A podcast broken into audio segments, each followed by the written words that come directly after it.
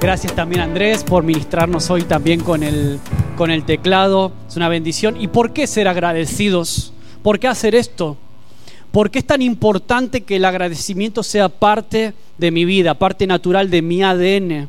de nuestro ADN como iglesia, pero también a nivel personal. Y vamos a retomar un poquito en estos minutos, no quiero extenderme mucho porque ya hemos dedicado tiempo, pero sí que quiero ir a las palabras del apóstol Pablo, volver otra vez a Primera Corintios, vamos a retomar, vamos a ver algunos versículos más muy rápidamente. Vamos a Primera Corintios capítulo 1. Eh, hoy es el, número 2, sería de la serie, agradecidos. Yo lo titulé así, por eso tenía en el corazón el, el, hacer esto, de estar nosotros, cada uno de nosotros, poder tener la posibilidad también de agradecer.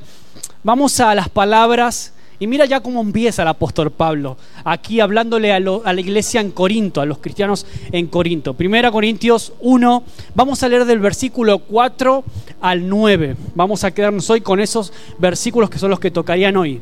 Dice el apóstol Pablo a los cristianos, a esta, iglesia, siempre doy gracias a Dios por vosotros, dice Pablo, pues Él en Cristo, porque Él en Cristo Jesús os ha dado su gracia Unidos a Cristo, vosotros os habéis llenado de toda riqueza, no de un poquito, no algunos poquitos personas que están llenos del Señor. No, dice todos, todos estáis llenos de toda riqueza. Dice, tanto en palabra como en conocimiento. Así se ha confirmado en vosotros nuestro testimonio acerca de Cristo. Versículo 7. De modo que no os falta ningún don espiritual mientras esperáis con ansias que se manifieste nuestro Señor Jesucristo. Él os mantendrá firmes hasta el fin. Me encanta esta frase porque tiene que ver con lo que decía Gladys hace un ratito, ¿no? Acerca de esa esperanza que nos mantiene vivos, nos mantiene encendidos a pesar de las crisis, de pandemias, de lo que venga, ¿vale? Él os mantendrá firmes hasta el fin para que seáis irreprochables. Quizá la versión que tienes tú dice irreprensibles, la misma palabrita, irreprochables, que el Señor no tenga nada que reprocharte, ¿no? Cuando estés delante de Él. Para que seáis irreprochables en el día de nuestro Señor Jesucristo. Y último versículo 9, fiel es Dios quien os ha llamado a tener comunión con su Hijo Jesucristo nuestro Señor. Y el domingo pasado yo hablaba acerca de esto, que no somos seres aislados, no somos entes solitarios que estamos metidos y acobardados en nuestras casas, sino que también tenemos una necesidad y un llamado incluso a, poder relacionarnos, a actuar de manera colectiva como iglesia y que nuestra identidad en Cristo es tanto individual como colectiva, ¿no? Hablábamos eso el domingo pasado, hablábamos de nuestra función, de descubrir cuál es nuestro llamado, a qué me está llamando el Señor hoy, dónde estoy parado. Quizás lo que hicimos hoy fue un ejercicio también de agradecimiento de lo que Dios ha hecho en nosotros en este tiempo, dándole gracias, poniendo motivos de agradecimiento, ¿Qué es lo que hace Pablo aquí. Empieza diciendo, yo doy gracias a Dios por vosotros, iglesia de Corinto. Yo doy gracias a Dios por vosotros, iglesia Buenas Noticias de Orense. Entonces, como base de esto, debo saber que el fundamento de mi identidad está en Cristo. Es decir, Cristo define quién soy. No tengo aquí mi cartera, pero mi DNI está ahí en la cartera. Mi DNI dice España. Bueno, nací en Argentina, ¿no? Pero tengo DNI español. Pero yo sé que mi DNI espiritual dice redimido por la sangre de Cristo. Independientemente de lo que diga el tuyo, si eres venezolano, brasileño, ecuatoriano, colombiano, gallego, lo que tú seas, italiano, lo que sea, tu DNI espiritual dice que eres lavado y redimido por la sangre de Cristo. Si tú tomaste esa decisión consciente y has, decidirlo, has decidido seguirle por el resto de tu vida solamente esa identificación con Cristo lo que nos da verdadero sentido, un verdadero rumbo. Y esa intimidad con Él es la que nos mantiene vivos. Ese caminar con Él, como esos, esos dos discípulos cuando Jesús resucita, esos dos discípulos que van caminando, van hablando, van desorientados, entre, eh, eh, van hablando entre ellos desorientados porque no saben qué va a pasar.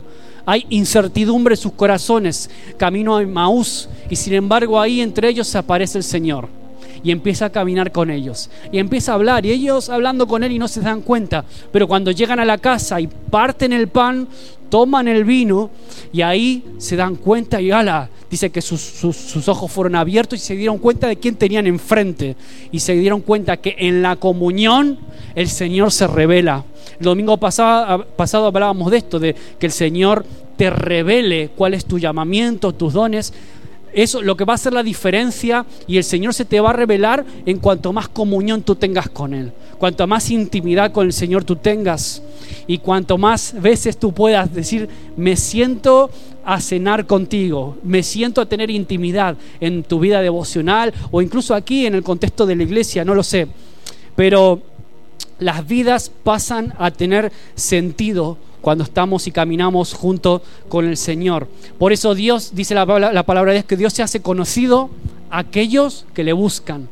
Si yo le busco, Él se hace conocido a mí. Y el primer punto es la seguridad y el agradecimiento aquí de Pablo. A mí me, me encanta esa seguridad con la que habla, la seguridad de su identidad. Estamos hablando acerca de nuestra identidad como hijo y como iglesia y me encanta la, esa actitud de agradecimiento, que es lo que nos guía a lo que estamos haciendo hoy, lo que estuvimos haciendo hace un rato, lo que empezamos a hacer desde el minuto uno, desde que arrancamos alabando a Dios. Estamos agradeciéndole, ¿no? Dice Pablo, siempre doy gracias a Dios por vosotros, pues Él en Cristo Jesús les ha dado su gracia. O sea, Pablo comienza siempre agradeciendo a Dios. Ahora aquí encontramos el porqué del agradecimiento, el motivo de por qué le da gracias. Y dice, porque Él os ha dado de su gracia a vosotros, a la iglesia le está hablando, ¿no? Por eso, ¿por qué hicimos lo que hicimos aquí hace un ratito? Porque una persona agradecida es una persona que reconoce que no es autosuficiente. Es una persona que reconoce, y de alguna forma implícitamente lo estábamos haciendo aquí, que dependemos del Señor, que no somos autosuficientes. Por eso le decimos gracias, no como esos que dicen como una muletilla y que lo repite sin de verdad pensar lo que está diciendo. Nosotros lo que, yo sé que lo que dijisteis aquí es lo que brotó de vuestro corazón, ¿no? Ese, ese agradecimiento real de lo profundo porque como decíais vosotros, todos hemos tenido y hemos pasado un año duro, en mayor o menor medida. Este ha sido el 2021 un año difícil, un año para muchos de decisiones que cambiaron vuestras vidas, un año complicado, pero en medio de eso podemos mantener nuestro agradecimiento. Amén. Entonces, a mí lo que me llama la atención que aquí Pablo no da gracias a Dios por su propia vida, da gracias a Dios por los corintios, por la vida, por la iglesia de Corintio. Y y eso habla mucho de cuál es el corazón de Pablo. Un, corazón que no tiene miedo o no tiene reparos a reconocer cuando otro avanza, que no tiene reparos a dar gracias cuando al otro le va mejor, cuando a estos hermanos les va bien. Es verdad, y tú puedes decir, bueno, pero es que Maxi, es que era la iglesia que él fundó y que él pastoreó, es normal que se sienta agradecido. A mí me encanta agradecerme y me encanta darle gracias a Dios cuando a vosotros os va bien aunque a mí no me vaya tan bien, pero yo sé que a Gladys le va bien, yo sé que Manuel está con trabajo, yo sé que Andrés también va a conseguir trabajo y a mí eso me llena de gozo, me llena de alegría saber que otro progresa. Ese era el corazón aquí de Pablo, una persona que no le tenía miedo al que al otro le vaya bien. Y una persona que no agradece por el progreso, por el crecimiento, por el bienestar de su prójimo o de su hermano, es una persona insegura de sí mismo. Cuando tú no eres agradecido, lo que se está reflejando es que eres inseguro. Entonces, como eres inseguro, te estás comparando y no te alegras, sino que a lo mejor hasta te provoca envidia cuando hay un hermano alrededor tuyo, que, otra persona que le va bien y a lo mejor a ti no tanto, ¿no? Y empiezan las comparaciones. Por eso yo hablaba algo de esto también el domingo pasado. La inseguridad es la causa de no ser agradecido, si lo vemos desde el punto contrario. Pero sin embargo, cuando tú conoces a Dios, cuando tú te sabes amado, cuando tú sabes que tu DNI dice, yo soy amado por Dios, soy redimido y lavado por la sangre de Jesús, cuando sabes que como decía Gladys, Él nunca nos va a abandonar, Él nunca nos va a dejar desamparados, cuando tú te sabes así, Dice la palabra de Dios que, que en Cristo no hay lugar para el temor. Se va el temor, se van los miedos, se van las envidias, se van las comparaciones, se van los temores y empiezas a tener un corazón agradecido, aún en medio de las peores situaciones. Y entonces el progreso del que tengo al lado, a mí me empieza a llenar de gozo. Me encanta eso. El progreso y las bendiciones de otros, yo también las veo como mías. ¿Por qué? Porque somos parte de un cuerpo, porque somos parte de una familia. Y si a ti te va bien, pues yo me alegro. Amén. Entonces ese es el corazón de Pablo que a mí me cautiva aquí. ¿Por qué? Porque Pablo entendió que competir es inútil. La competencia entre hermanos en las iglesias o en, en una misma iglesia habla de eso, de falta de visión, habla de inseguridad, habla de falta de conocimiento aún del amor de Dios y del propósito. Por eso el versículo 5, eh, Pablo da gracias, dice, porque fuisteis enriquecidos en todo conocimiento, fuisteis completamente enriquecidos, habéis sido llenados de toda riqueza, dice la versión mía tanto en palabra como en conocimiento. Así se ha confirmado en vosotros nuestro testimonio acerca de Jesús. Pablo da gracias a Dios por la gracia de Dios que os fue dada en Cristo. Es decir, Pablo percibió que los corintios, la iglesia de Corintio, había recibido algún tipo de gracia especial por parte de Dios. Dice, porque en todo fuisteis enriquecidos en Él, en toda palabra y todo conocimiento, dice la versión de la Biblia de las Américas. Entonces, cuando tú te enteras que tu hermano ha sido enriquecido en todo. La pregunta es, ¿te alegras? ¿Genera eso gratitud?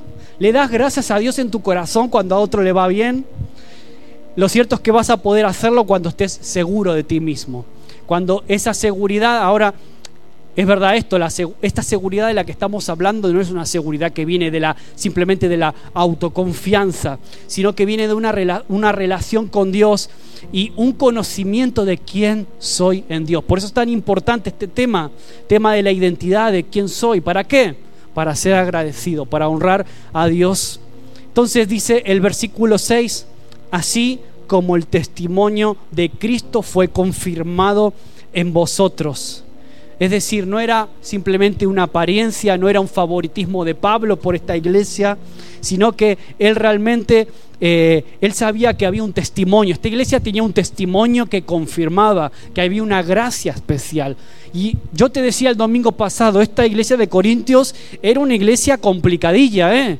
era una iglesia donde había muchos problemas, donde incluso habían celos, envidia, carnalidad, habían competencia, yo soy de Pablo, yo soy de Apolos, había grupitos, es decir, en toda iglesia siempre hay situaciones así, en algunas más, otras menos, pero en todas siempre hay situaciones de estas. Pero sin embargo Pablo detecta que hay una gracia especial en ellos.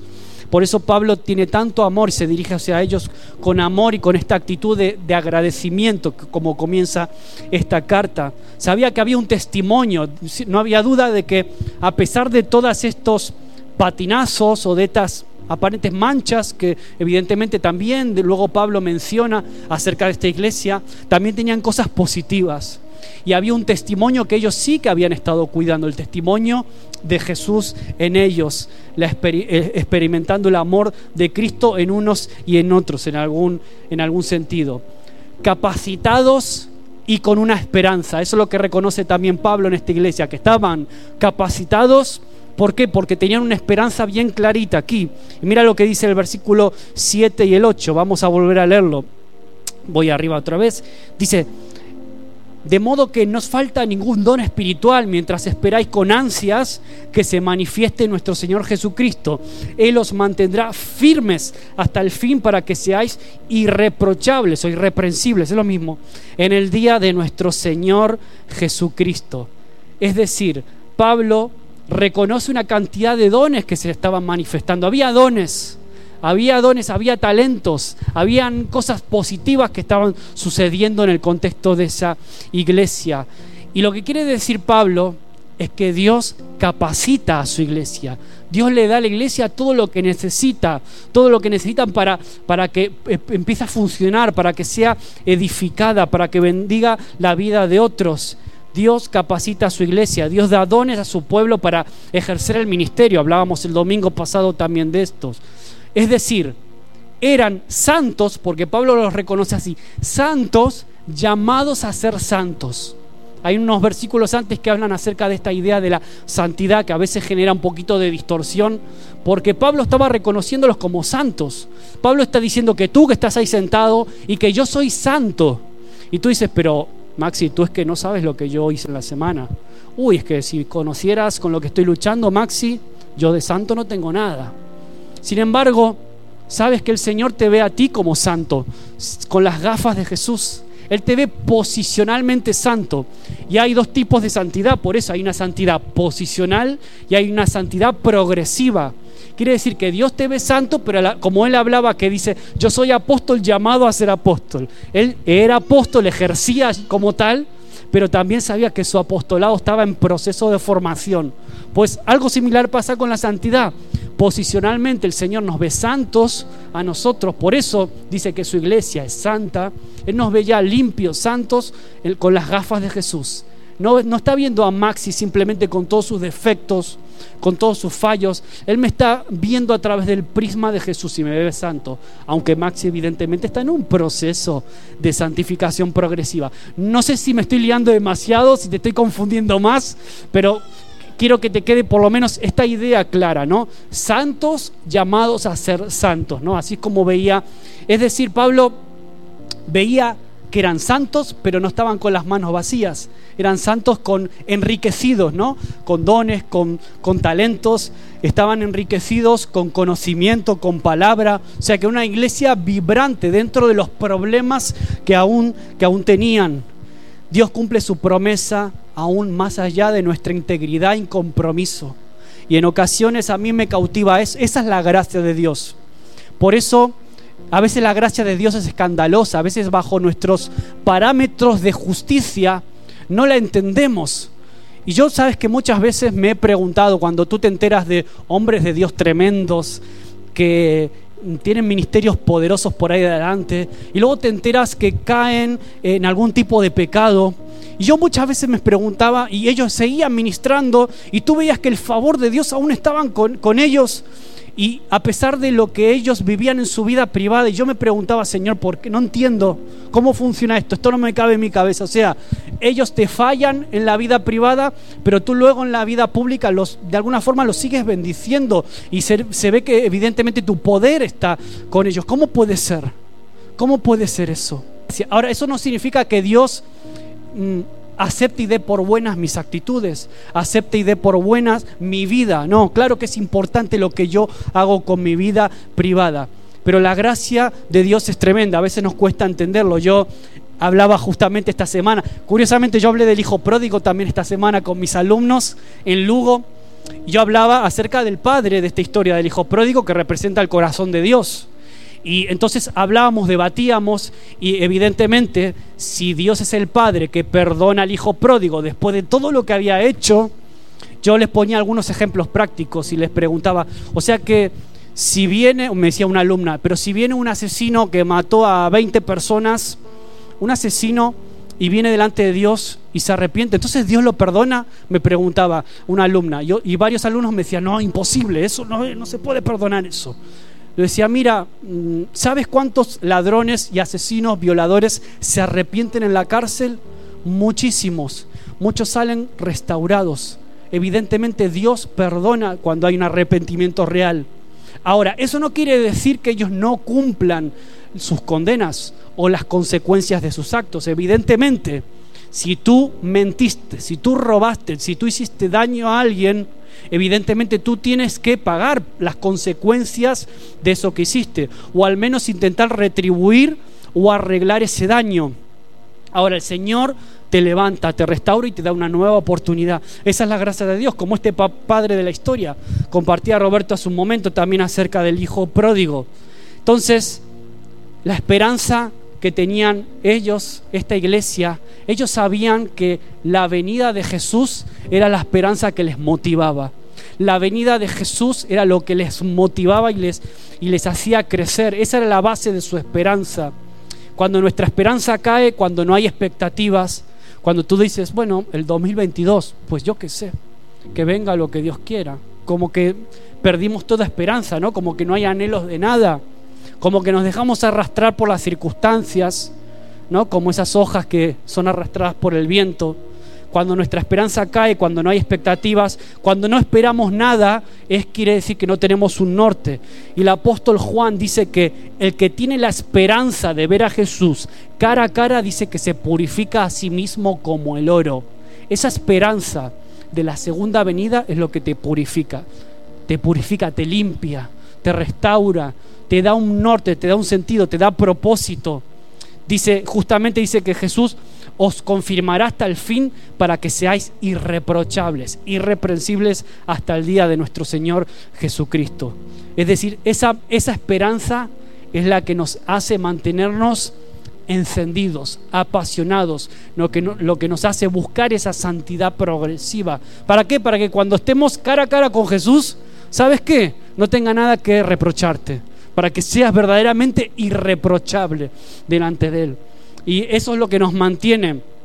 Por eso todo el bombardeo mediático, todo el bombardeo cuando tú enciendes la tele, cuando ves internet, todo el bombardeo apunta a sacarte del corazón esta esperanza esta esperanza de verlo a Él un día cara a cara. Y el enemigo lo sabe y lo usa, utiliza la falta de esperanza, la falta de propósito, utiliza las noticias que tú ves por la tele que a veces afectan también a tu estado. Lo decía Gladys también, ¿no? El, contexto, las caras tristes de la gente cuando te afecta a ti. A veces el enemigo puede utilizar eso para robarte la esperanza también a ti, ¿no? Y el último punto, ya voy terminando, comunión íntima. Mira lo que dice el versículo, el versículo 9, lo leímos, lo leímos antes también. Dice, fiel es Dios quien os ha llamado a qué? A tener comunión con su Hijo Jesucristo. Me encanta esta, esta idea de la comunión íntima. Pablo termina afirmando a lo que fuimos realmente llamados, por encima de todas las cosas. ¿Sabes a qué fuimos llamados? A la comunión íntima con su Hijo. Tú no fuiste llamado a tocar la guitarra solamente, a tocar el teclado. Tú no fuiste llamado solamente a evangelizar. Tú no fuiste ni siquiera llamado a ser pastor nada más. Tú no fuiste llamado a ser evangelista. No, el primer el primer ministerio, el primer llamado es la comunión con Jesús. De ahí es donde surge todo. De ahí es donde viene la pasión por ejercer el resto de llamados que el Señor pueda tener para tu vida. El centro de la vida cristiana no es simplemente conocer un montón de Biblia, un montón de doctrina. El centro de la Biblia cristiana no es simplemente pues que vayas a todos los retiros, que vengas a todos los cultos. El centro de la vida cristiana ni siquiera a veces es el ministerio. El centro de la vida cristiana es la comunión, la relación que tú tienes con el Señor. Esa es la gasolina que te mantiene encendido, que te mantiene atento, alerta a todo lo que va sucediendo alrededor tuyo, que te mantiene apasionado. Ese es tu primer llamado, el primer llamado de todo cristiano, la comunión con el Señor. Eso es lo que da el sentido a tu vida, eso es lo que te da identidad, lo que define tu DNI espiritual, eso es lo que define tu llamado y todo lo que te rodea, y toda tu vida, el sentido de tu vida. Eres una persona agradecida porque ves el crecimiento, eres agradecido cuando ves el desarrollo, la manifestación de dones aún en otras personas, eres una persona agradecida, te gozas de cómo el ministerio quizás de tu hermano va prosperando, cómo a un hermano tuyo encontró trabajo, le va mejor o lo mejoraron, o tiene salud, se recuperó, te gozas, te alegras por él. La forma de entender que estás firme en Cristo eres cuando eres una persona agradecida. Por eso es el, lema o la idea de hoy era esta, ¿no? Acción de gracias. Ser agradecido en este fin del 2021, en esta última etapa, estas últimas semanas del año, que podamos terminar no con la queja en la boca, no solamente recordando lo que nos falta, lo que no nos pasó, lo que yo esperaba y no se dio, que podamos terminar el año agradecidos, ¿no? Agradecidos por, ah, por, el Señor, agradecidos por nuestras familias, como compartíais vosotros hace un ratito. Tú como miembro del cuerpo de Cristo fuiste enriquecido en el Señor. Eres rico, aunque no lo sepas. No sé si te has dado cuenta, pero el Señor te ha enriquecido. Te ha dado de Él mismo, de su gracia. Es un regalo. Te ha dado de su amor te ha dado de Él mismo, enriquecido en palabra, en conocimiento. No sé cuánto llevas en el Evangelio, pero estás enriquecido para toda obra. Somos los santos llamados a ser santos. Así que no permitas que el enemigo se salga con la suya, no permitas que el sistema te robe la esperanza, no permitas que sus artimañas te saquen del norte que es Jesús, que te quiten de ese camino. No permitas que te roben y te envuelvan en esos pensamientos con lo pasajero. ¿Cuántas veces nos damos cuenta que perdemos el tiempo con, con lo pasajero, con lo superficial, con lo que no aprovecha? Pero quiero que te pongas de pie un momento y quiero que puedas pensar en esto. Le voy a pedir a Andrés que pueda pasar. Que nada te robe el gozo en este final de año, que nada te robe la esperanza por el 2022 que se viene. Esto parece un mensaje más de fin de año, pero bueno, también puede valer hoy domingo como día de acción de gracias también. Que nada te robe la esperanza, que nada te quite la capacidad de estar agradecido por, por ti, por los demás que puedas afirmarte en el llamamiento del Señor y que digas, Señor, te voy a seguir, pase lo que pase. ¿Por qué? Porque aquel que empezó la buena obra en ti, dice su palabra que la va a perfeccionar. Tú estás en proceso. Aquel que la buena obra empezó, tú eres parte de esa buena obra, tú eres parte de la obra de Dios y estás siendo perfeccionado. Dios no terminó contigo.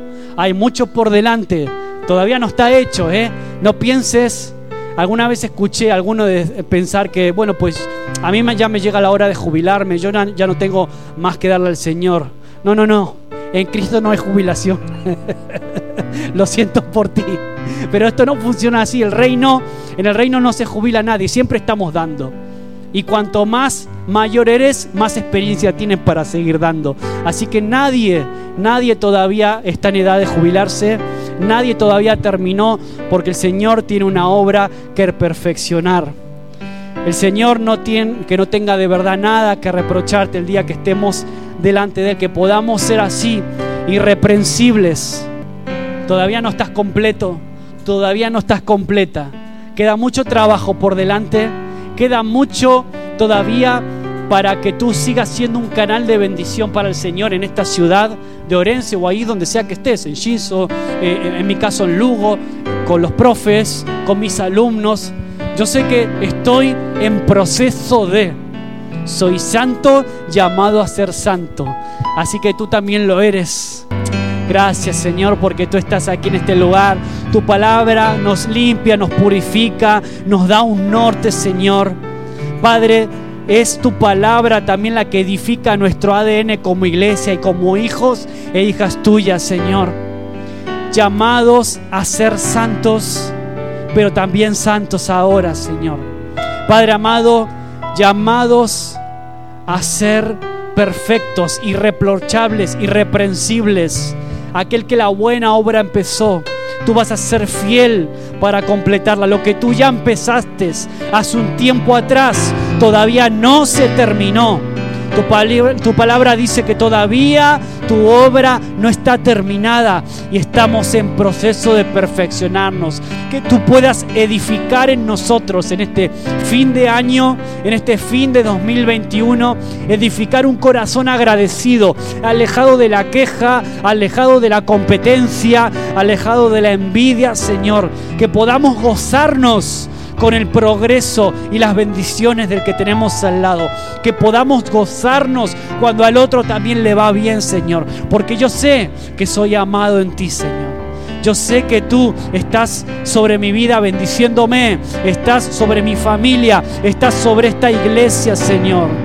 Tú serás fiel en completar la obra, el trabajo que tú has comenzado en cada uno de los que estamos aquí, Señor que tú puedas darnos una semana llena de oportunidades para ser agradecidos. Que tú puedas llenarnos de una semana de ventanas y puertas abiertas para bendecir la vida de otros, para orar también por otros, Señor. Padre, que otros puedan ver un pedacito de tu corazón, del corazón de Dios en nosotros, Señor, porque estamos reflejándote a ti, Señor. No brillamos por nuestros propios méritos, brillamos porque te reflejamos a ti, Señor. Que allí donde vayamos esta semana, allí cuando hablemos con la vecina, allí cuando hablemos con nuestro compañero de estudios o de trabajo, Señor, podamos estar reflejando ese ADN, ese ADN que habla de tu amor, que tiene una actitud completamente diferente a la del mundo, Señor. Padre, gracias por cada uno de mis hermanos. Gracias aún por este tiempo de ser agradecidos de manera pública, Señor. Gracias por cada uno de mis hermanos que pasaron aquí adelante a compartir de motivos de agradecimiento. Tenemos tanto por lo que darte las gracias, Señor.